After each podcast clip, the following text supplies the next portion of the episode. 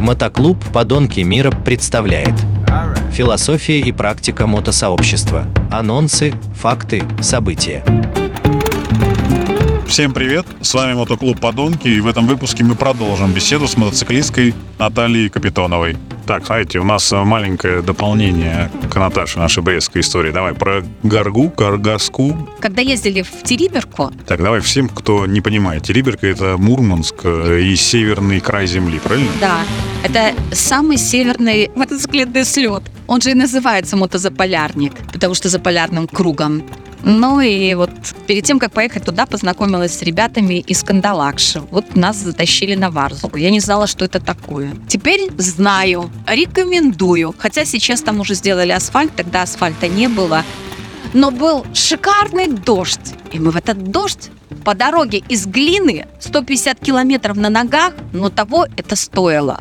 Потому что кроме того, что мы попали на шикарный аметистовый берег, где вот камни аметистовые прямо в скалах, говорят, раньше было больше, мотоциклисты все полоколупывали.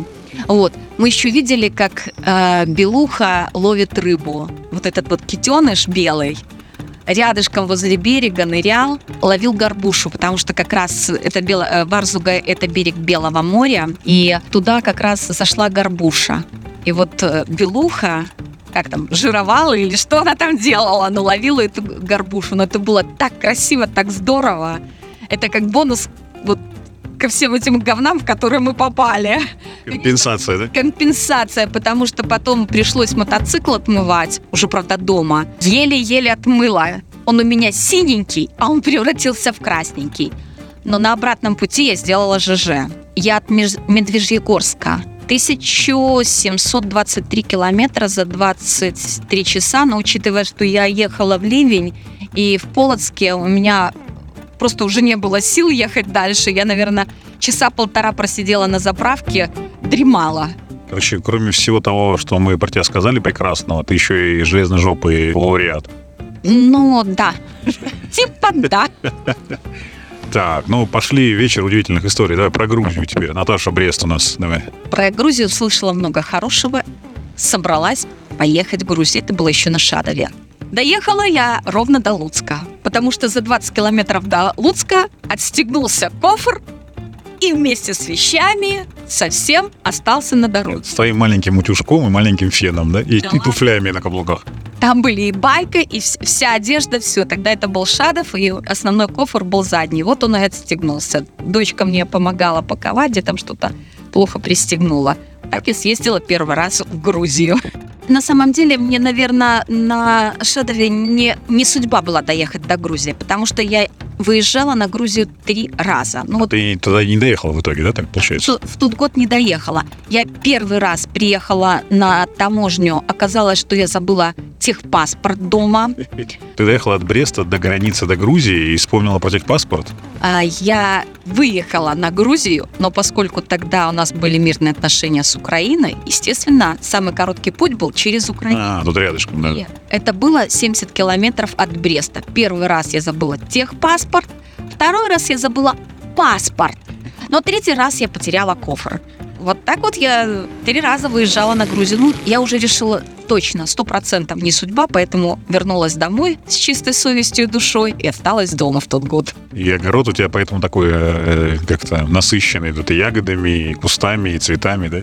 Да, да, все своими ручками. Да, Наташа, давай обычный стандартный вопрос. А первый слет ты вот посетила когда? Какие впечатления, как посетила? Как ты до этой докатилась на мотоцикле до такого мероприятия? Первый слет, который это я посетила, это был слет подонка в Молдове. Я перед этим за месяц купила мотоцикл. Естественно, я еще ездила на нем, будем говорить так, достаточно плохо. А Вот. Но, мягко говоря, не ездила, рулила. И тут друзья говорят, Наташ, вот у друга 50-летие было, поехали на Гоблин, э, хочу ноги мочить в Черном море, пить пиво и кушать бычки на свой день рождения. А перед этим, говорит, за рулем давай в Кишинев к подонкам.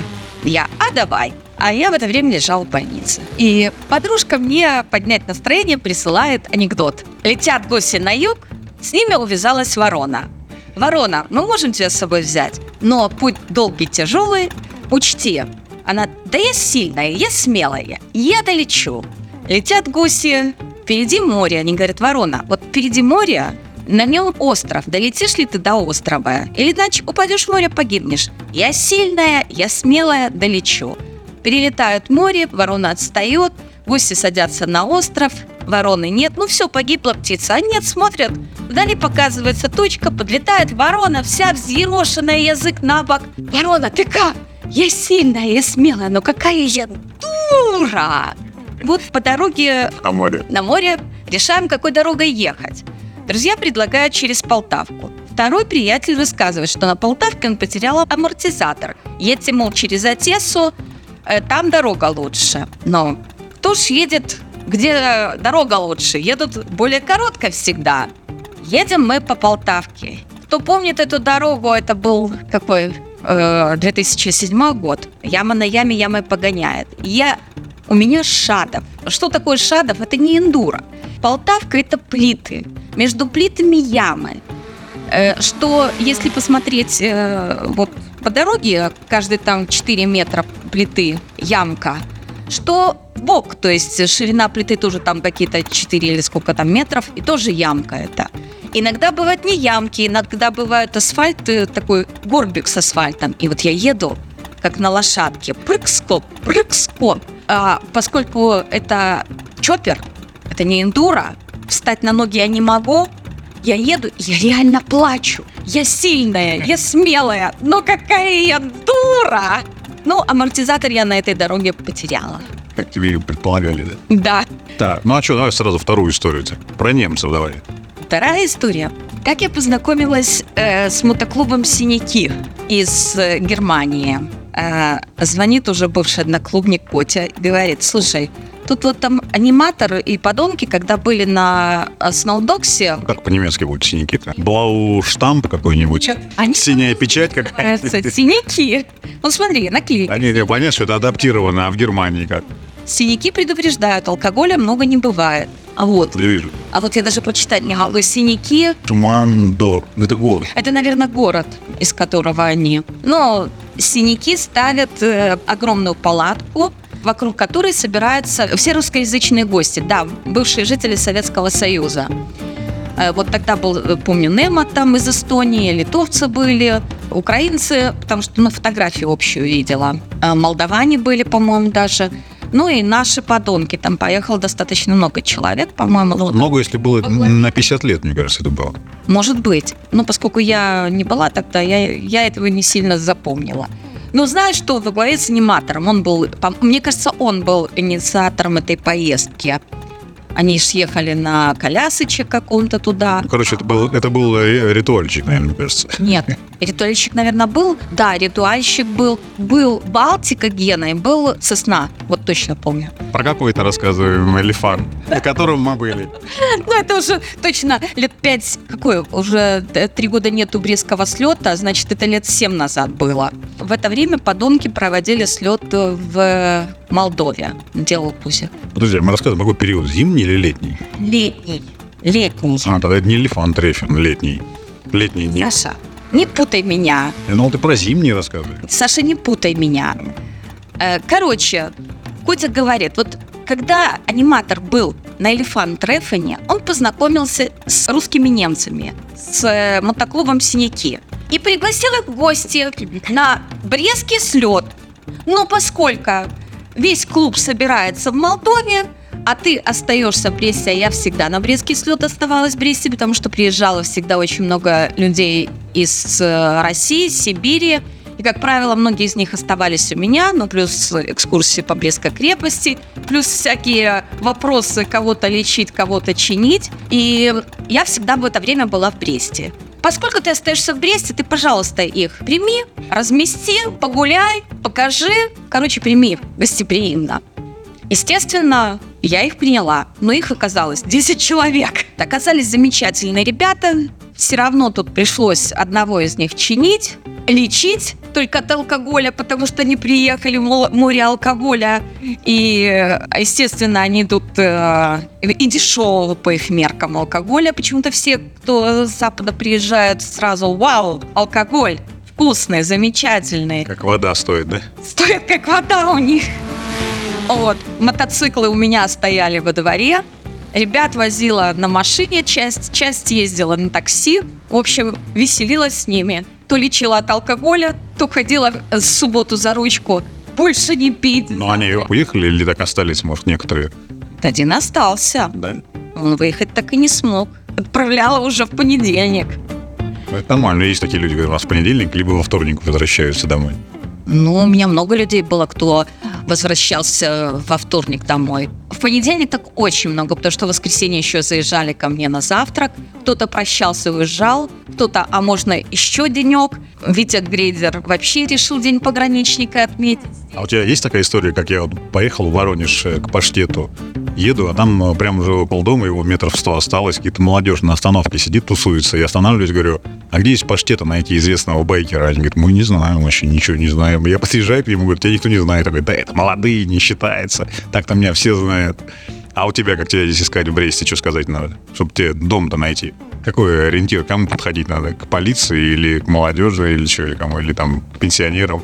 Нет, но люди, которые э, ездят давно на мотоцикле, конечно, все зна- знают меня. На советскую приедь, наверное, многие будут знать меня. У нас тут место сбора мотоциклистов советское. Ну, конечно, те, кто молодые, я особо с молодежью не тусуюсь. Я с юмором, с юмором. Те- Не, ну я просто потому что было смешно, когда к паштету прямо около дома я подъехал, смотрю, говорит, молодежь. Я прям остановился, говорю, тут байкеры ищут такого известного паштета. Я говорю, не, не, не знаем, что за паштет, не знаем. Не-не, у меня соседи все знают, э, что по весне ко мне собираются мотоциклисты. Я еще обхожу всех соседей и предупреждаю, что три дня у меня будет шумно, закрывайте окна, спите в комнатах подальше от моего участка. Они относятся с пониманием всегда, расспрашивают о моих гостях, откуда приезжали. И иногда разговаривают с ребятами, потому что вот э, из Ирбита Саша... Ой, Когда разъезжаются, то случайно дети не рождаются после приездов соседей? ну как же, Саша Чукча, да. Не, не у соседей нет. Вот э, ко мне в гости Саша Чукча приезжал, у него был медовый месяц у меня. И вот он сейчас говорит, что близнецов от меня привез. Не, ну это ладно, это нормально. Я думал, тут по соседям, по поселку от тебя там ходят там соседи случайно, и появляются потом дети.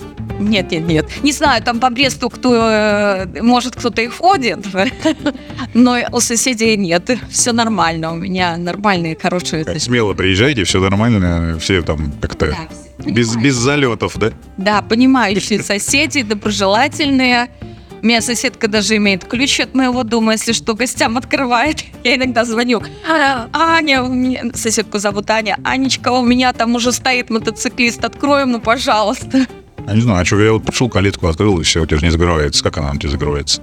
Закрывается, закрывается. Когда уезжаешь, все-таки закрываешь? Ты просто уже секрет знаешь.